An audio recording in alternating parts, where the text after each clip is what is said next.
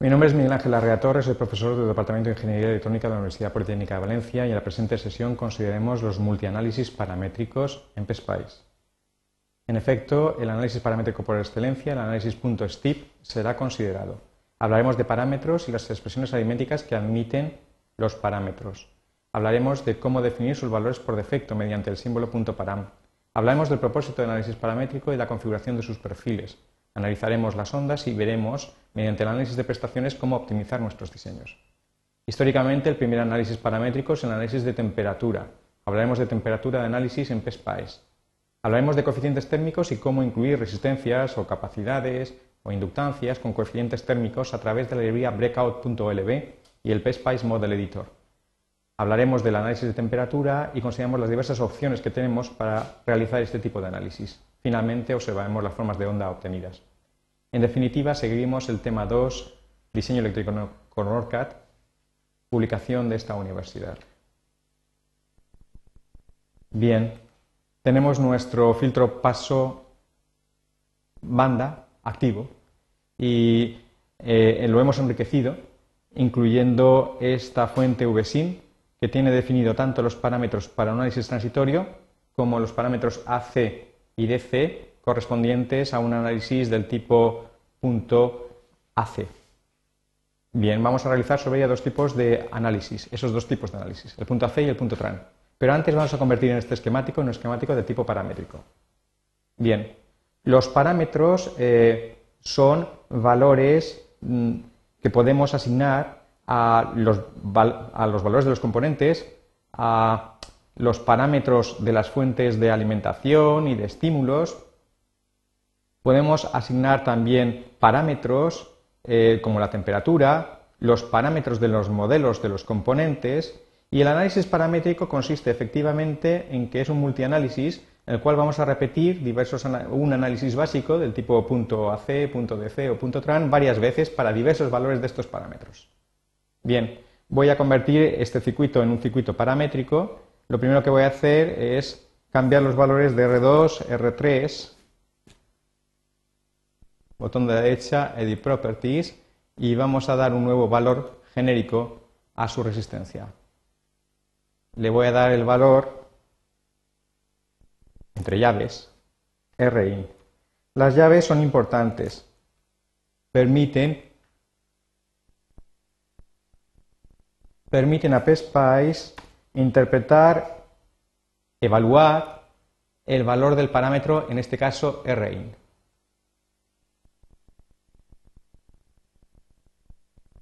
Esta resistencia de aquí, que es la que determina la ganancia, le voy a dar el nombre de Rgain.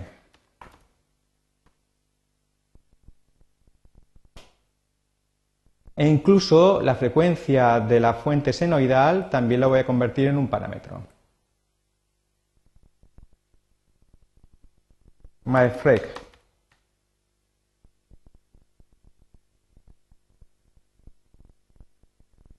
Bien, ya tengo un circuito más o menos parametrizable. En cualquier caso, estos parámetros de carácter genérico necesitan una definición, un valor por defecto. Esto se realiza mediante el componente placePart de special.param. Este de aquí. De hecho, lo hemos utilizado otras veces. Entonces aquí, Edit Properties, vamos introduciendo los valores por defecto de los parámetros que, he incluido en el esquemático. El primero RI, le vamos a dar el valor que tiene inicialmente, 2.2K, apply. El siguiente, eh, el siguiente va a ser un parámetro que va a afectar a todo el circuito, lo voy a llamar gain en decibelios, gain dB, le voy a dar un valor por defecto 20, que es lo que tenía el circuito inicialmente. El siguiente RGain va a ser la resistencia R2 R1, perdón, y lo voy a calcular como una expresión matemática para demostrar que los parámetros admiten expresiones matemáticas. Al GR le voy a dar el valor RIN multiplicado, esto lo da la teoría, por la potencia de 10 elevado, coma, a el propio parámetro gain dB partido 20.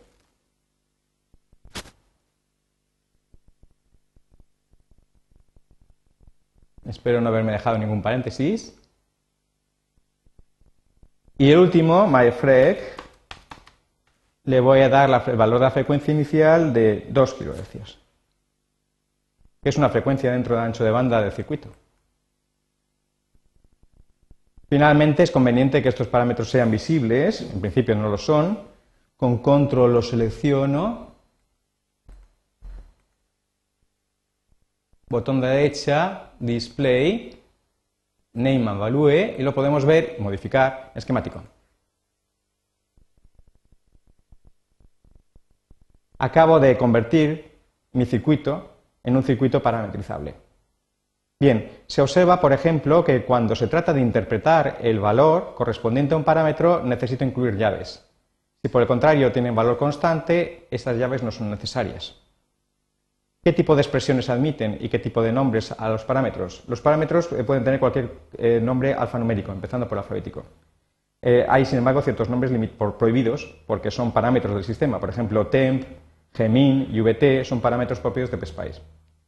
Eh, los parámetros son aplicables a los valores de los componentes, salvo ciertas limitaciones. Por ejemplo, no son válidos para coeficientes de, temperatura en resistencias, en lo que se refiere a la, línea de dispositivo de la resistencia. Tampoco es válido para determinados coeficientes en fuentes de tensión o de intensidad controladas por tensión o intensidad, del tipo E y G polinomiales. Tampoco se admite eh, que los parámetros se utilicen en justamente los parámetros de la simulación y tampoco lo son eh, tomando valores de nombres de nudos. Y esas son las únicas limitaciones. De todos modos, si queremos saber sobre los parámetros, la recomendación es coger en Help, en Manuals, acudir a la ayuda online. Y aquí donde pone eh, eh, cogemos la guía de referencia, tabla de contenidos, la abrimos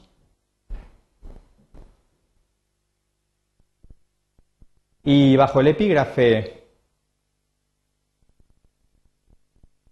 Numeric Expression Conventions, tenemos no solamente eh, los nombres válidos para los parámetros y dónde pueden aplicarse, sino también las expresiones matemáticas admisibles, que son muy similares a las que se utilizan en punto prove. Casi todas las funciones eh, basadas, que decíamos basadas en las CISA de una función, están disponibles y en cuanto a las funciones que dependían de la abscisa de la función y del eje de las x, de la, perdón, de la ordenada de la función y del eje de las x, de la abscisa, como la derivada o la integral, son solamente válidas para análisis de tipo transitorio.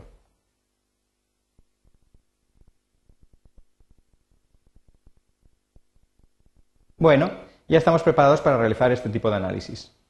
Mm, fijémonos que en el tipo de análisis paramétrico solamente puede variar en PSPICE uno de los parámetros voy a coger como parámetro a variar gainDB. Es importante decir que en la definición de los parámetros es necesario que se cumpla que primero se define el parámetro antes de emplearse. Así pues, es importante que regain se hubiera definido después de gainDB y de rein. Bueno, creo el perfil ya está preparado, es un perfil básicamente eh, en alterna y aquí voy a hacer un parametric sweep. Voy a coger un parámetro global, gainDB lo hemos llamado, y voy a hacer un barrido lineal entre los 10 decibelios y los 50 decibelios de 10 en 10. Eso significa 6 secciones de análisis, ¿vale? Entre 10 y 50, empezando por el primero 10, el primero, tengo otras 4.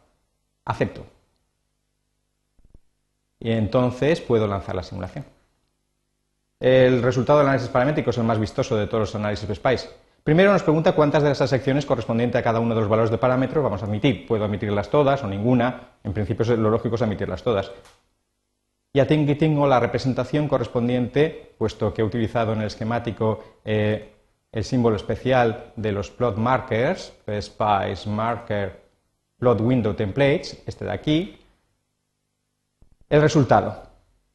Observamos que cada una de las trazas se corresponde a una sección. Si yo quiero saber, por ejemplo, a quién corresponde esta traza, clico sobre ella, botón derecha y obtengo information. Esta es la correspondiente a la ganancia de 50 decibelios. Igualmente puedo clicar dos veces sobre su simbolito y obtengo el mismo resultado. También es importante disponer los simbolitos sobre las trazas. Eso se hace aquí en Tools Options. Y aquí Use Symbols, en vez de Properties, puedo decirle, por ejemplo, siempre. y aparecen los iconitos, los simbolitos, sobre cada una de las trazas. A veces es interesante distinguir las trazas. Por ejemplo, si yo quiero distinguir una de ellas, la, por ejemplo la del sexto RAN, la añadiría así. Vamos a ver, estoy en decibelios aquí. Trace, add trace, y diría, por ejemplo, para distinguirlo de cualquier otro, vout, arroba, arroba es el sufijo que indica número de traza, 6.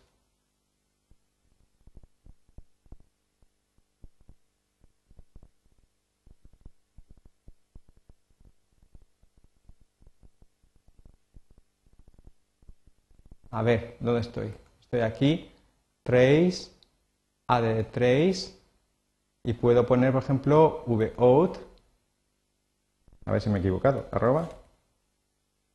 Ah, son cinco las, secciones que hemos hecho, mil perdones. ¿Vale? Aquí está.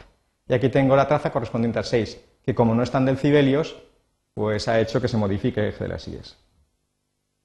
Bueno, el análisis paramétrico admite además lo que se denomina análisis de prestaciones. La idea básica es que si se trata de evaluar el comportamiento del circuito con respecto a un parámetro, podemos efectivamente modelizar el comportamiento de ese circuito observando eh, funciones, medidas o expresiones matemáticas eh, sobre las determinadas trazas y obtendremos un ploteado, un gráfico de ese comportamiento frente a los parámetros. Sería así, eh, trace, performance analysis, a qué me dice las trazas que voy a utilizar y con directamente o con el wizard, voy a utilizar el wizard, podría calcular pues cualquier cosa. Por ejemplo, en este caso, siendo un análisis en alterna, next, voy a calcular la frecuencia de corte eh, inferior, el low pass, que es la frecuencia de corte superior en este caso, ¿vale?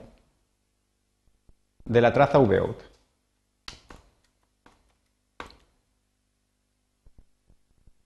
Aquí tenemos la frecuencia de corte y aquí tenemos el resultado en su eh, análisis de prestaciones. Se puede observar que efectivamente tengo una nueva gráfica cuyo eje de las X ya no está sincronizado con el eh, eje de las X correspondiente al análisis en alterna y en el cual tenemos representación, en este caso, la frecuencia de corte eh, superior del filtro paso banda en función del parámetro, en este caso la ganancia en decibelios.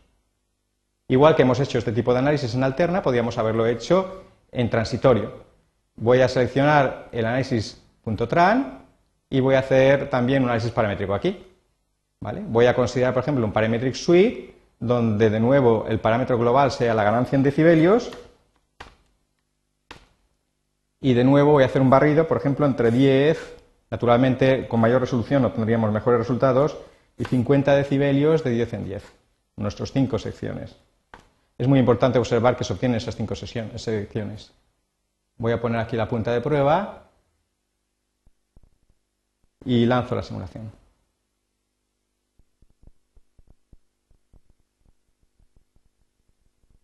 Aquí tenemos la tensión de salida y en nuestro análisis de prestaciones, Trace Performance Analysis, por ejemplo, podríamos, eh, bueno, eh, aquí solamente he hecho un análisis, esto suele ocurrir cuando uno va despistado por el mundo, efectivamente ocurre que al editar el perfil siempre tenemos que comprobar que se habilita el análisis paramétrico, ¿vale?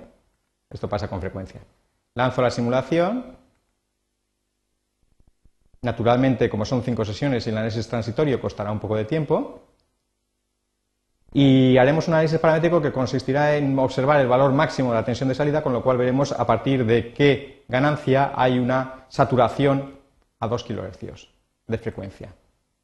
Aquí se observa. A 2 kHz de frecuencia se puede observar que a partir de, más allá del rojo, ¿vale? más allá de los 20 decibelios, se produce claramente una saturación. Con Trace Performance Analysis lo veríamos mejor. Digo trace, add trace, como siempre las medidas, puedo tomar aquí las funciones matemáticas, las medidas, cojo max, vout, y se observa como más allá de 20 decibelios se produce la saturación de la salida. Mm, con el cursor trabajaríamos y evaluaríamos esa ganancia. A más de 20 decibelios hay una saturación. También podríamos ir más lejos y observar la coherencia de los resultados de los análisis transitorios y en alterna. Por ejemplo, volviendo a nuestro esquemático, lo que vamos a hacer ahora es barrear la frecuencia. Entonces voy a cambiar el análisis y ahora en vez del parametric suit respecto a GainDB, lo voy a tomar respecto a MyFrec. Y analizaríamos para frecuencias diversas fuera y dentro del ancho de banda, entre 20, por ejemplo, y 200 kilohercios, con un punto por década, lo lógico es hacerlo en este caso logarítmico, el comportamiento de este circuito.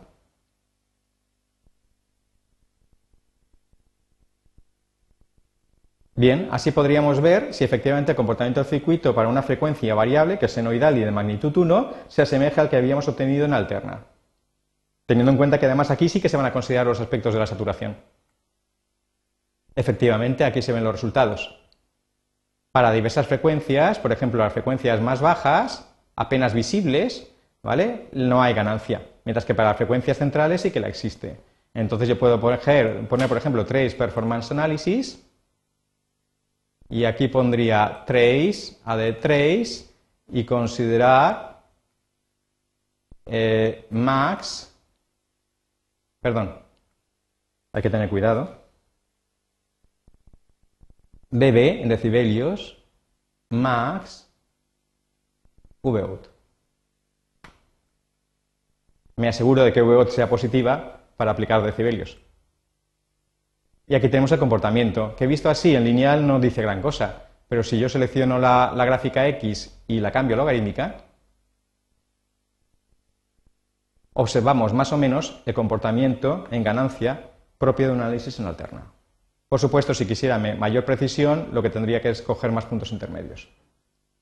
El análisis paramétrico, por tanto, es un análisis muy potente, muy potente, y le podemos aplicar otros ejemplos. Para ello tengo preparado un par de ejemplos que me parecen esenciales. Uno es nuestro viejo oscilador, nuestro estable. Selecciono su perfil y lo vamos a comentar. Aquí tenemos nuestro estable. Este estable eh, oscila en función de la relación entre la resistencia R2 y R3. He incluido, eh, como se ve, una expresión propia de un potenciómetro. La resistencia R3 es la resistencia que queda entre este punto y masa, mientras que la restante se la va a llevar la resistencia R2. He añadido al valor de esta ecuación un miliohmio por la sencilla razón de que en PSPICE no se admite componentes que tengan valor nulo. Eh, bueno, pues a partir de aquí yo puedo hacer un análisis de carácter paramétrico. De hecho, lo tengo ya preparado. Un análisis paramétrico donde el cursor va a variar entre 0 y 1, con lo cual la adición esta del miliomnio va a estar más que justificada. Voy a poner la punta de prueba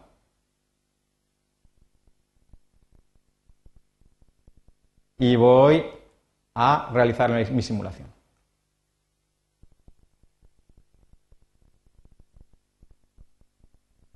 En función del parámetro, el circuito puede oscilar o no. De hecho, yo podía hacer trace evaluate measurement y calcular la frecuencia. Yo voy a poner aquí 1 partido paréntesis y después tendré que buscar el periodo. Como siempre, en el algo operators tengo que buscar la barrita que se pierde y en measurements busco periodo. Periodo de la tensión Vout dentro del rango definido, por ejemplo, entre 1 y 2.4 milisegundos. Y si no he metido la pata, debe de funcionar. Aquí lo tenemos. Se observa, por ejemplo, que el periodo es variable para cada uno de los valores de la posición del cursor, pero que llegado un momento no llega a oscilar. De hecho, deja de oscilar. Se puede observar si yo colocara VOT arroba 6 Podemos verlo también en análisis de prestaciones, Trace Performance Analysis. Entonces, esta misma traza la voy a utilizar trace add trace.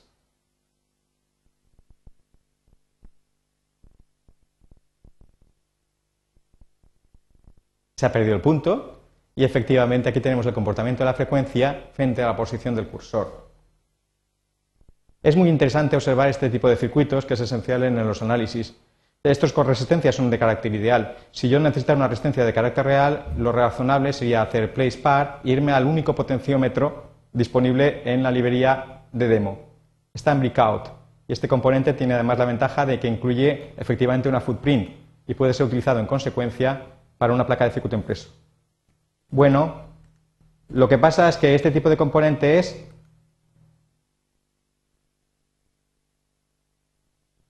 tiene un problema de interpretación, puesto que efectivamente tiene un parámetro equivalente a cursor que se llama set, pero no se sabe exactamente qué relación existe entre set y la resistencia entre terminal 1 y el 2 y entre el 2 y el 3.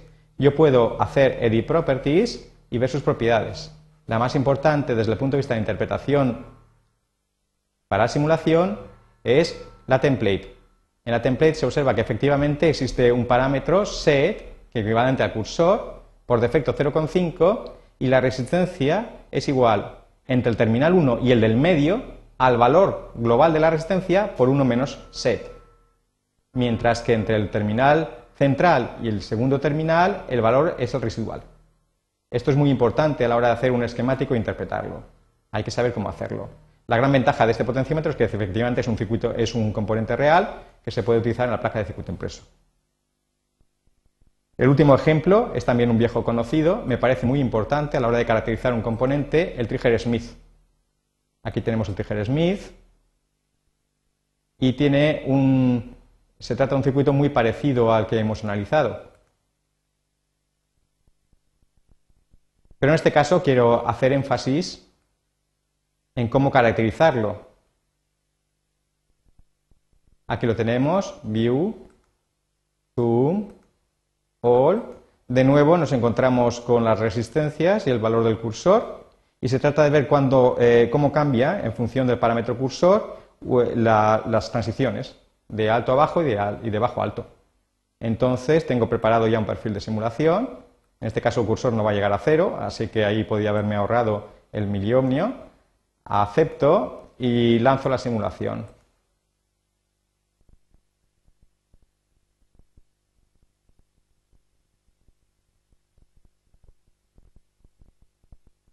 Observamos el resultado. Bueno, aquí tenemos la tensión de salida y aquí tenemos el tiempo. Fijémonos que las transiciones de bajo a alto se producen en, las transiciones impares, que cruzan por cero impares. 1, 3, 5, 7, 9. Mientras que las bajadas se producen en las pares. Entonces yo puedo caracterizar el comportamiento de este circuito respecto a VIN. Es fácil hacerlo. En plot axis settings yo puedo coger axis variable y aquí es muy importante lo que voy a explicar ahora. VIN ahora no existe como tal. VIN existe tantas veces como secciones hay. Entonces tengo que poner arroba 1. Y aquí tenemos la caracterización como Trigger Smith. Si ahora se trata de saber en qué medida dependen las transiciones del cursor, tengo que hacer trace performance analysis. Y voy a poner trace AD3. Este es el trabajo más duro. Se trata de saber, en definitiva, en el eje de las X, el eje de VIN, ¿vale? cuando la tensión de salida corta a cero en una posición impar o una posición par. Y me interesa que la posición impar sea la más tardía posible para que el circuito haya alcanzado el eh, estacionario. Entonces cojo en Analog Operators para poder jugar con la barrita, como siempre, maldito programa, hago measurements y cojo aquí x at NTH el valor de vout que corta cualquier tensión de referencia ahí, la cero, por ejemplo, en número impar, por ejemplo, la novena vez. Y aquí tenemos la transición V de bajo a alto. Y si quiero colocar la equivalente a la transición de alto a bajo, pues es fácil.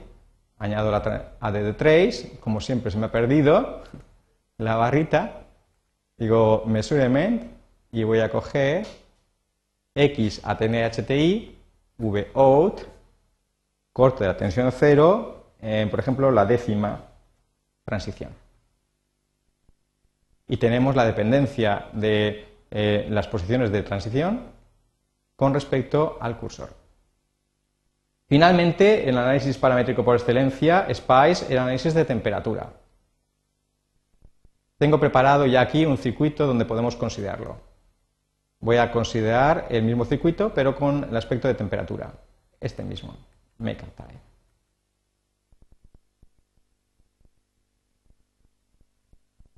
Bueno, eh, todos los componentes, singularmente los semiconductores, tienen un comportamiento dependiente de la temperatura. Eh, también las resistencias capacidades, inductancias, dependen de la temperatura. Y los modelos subcircuitales que incluyen estos semiconductores también dependen de la temperatura. En, en PSPICE es posible que se incluyan coeficientes de primer orden y segundo orden de la temperatura. Lo que pasa es que las resistencias, los condensadores, las inductancias normalmente no los tienen. Por eso me he visto obligado a sustituir la resistencia de analog por la resistencia de breakout y editarlo como se dice cuando se consideró el análisis estadístico. De hecho, la, resistencia de la temperatura la he editado así, con Edit Spice Model. Me he creado un modelo RTM, donde está el valor, es una resistencia de valor genérico unidad, y he añadido esta segunda línea, donde le he incluido el coeficiente de temperatura dependiente de de la temperatura linealmente y un segundo coeficiente de temperatura dependiendo de la diferencia cuadrática con respecto a la temperatura nominal. Eso significa que esta resistencia varía un 1% con cada grado centígrado sobre la temperatura nominal y un 0,5% por cada el cuadrado de la diferencia entre la temperatura y la temperatura nominal. Bueno, podía haberse cogido cualquier otro valor. Lo cierto es que así caracterizo en este caso el comportamiento de una resistencia con respecto a la temperatura. Eh, ¿Cuál es la temperatura nominal del análisis? Eso es fácil de ver. Está en options. La temperatura nominal de análisis son 27 grados centígrados, o sea, 300 Kelvin. Yo puedo realizar este, este, análisis a cualquier otra temperatura, habilitando análisis.temp. Bien, por ejemplo, aquí voy a hacer un análisis de temperatura con un barrido de temperaturas. Entonces, en vez de correr a 27 grados centígrados, podría escoger otro cualquiera, o bien aquí tomar una lista de valores separadas por coma. Por ejemplo, 0, 25, 50, 100. No hace falta que se incrementen linealmente. Cuando yo hago esto, para cada, eh, para cada temperatura se reevaluarán los valores de las resistencias y se calculará el comportamiento. También se tendrá en cuenta todos los componentes semiconductores que en este caso están incluidos en el modelo del, subcircuital del LM324. De nuevo, estamos en un análisis paramétrico lanzo la simulación, de nuevo tenemos tantas secciones como temperaturas y observamos su comportamiento. Y de nuevo también, como cualquier otro paramétrico, puedo hacer un análisis paramétrico. Digo OK y hago trace, eh, add trace, mm, por ejemplo, la frecuencia de corte. Y vemos la dependencia de la frecuencia de la frecuencia de corte con respecto a la temperatura.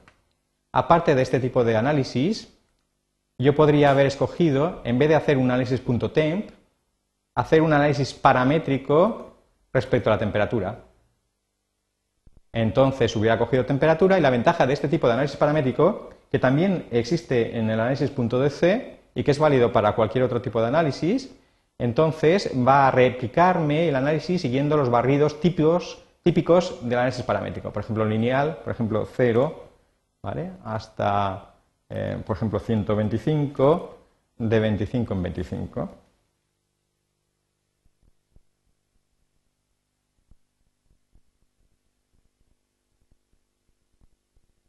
Y vemos el comportamiento.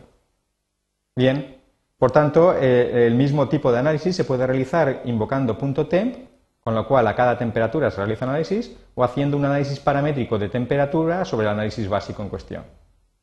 La gran ventaja es que es más fácil manipular y realizar el barrido con análisis del tipo .step. Eh, decir por último que el análisis .dc también admite como, eh, como variable secundaria de barridos la temperatura, pero que entonces no podremos distinguir las trazas. Finalmente decir que tanto el análisis paramétrico como el de temperatura, el análisis, los análisis estadísticos del tipo Monte Carlo y Worst Case solamente pueden realizarse una sola vez. Quiero decir, no es posible un análisis paramétrico y un análisis de Monte Carlo. El análisis multianálisis solo puede realizarse una única vez sobre el análisis básico. Eh, igualmente, decir que la limitación básica de PSPICE es que en este tipo de análisis solamente hay un parámetro que se modifica, sea la temperatura, sea el valor del componente, etc. Y no se puede jugar con varios parámetros, lo cual es una lástima. Y con esto he finalizado los multianálisis paramétricos de PSPICE. Muchas gracias por su atención.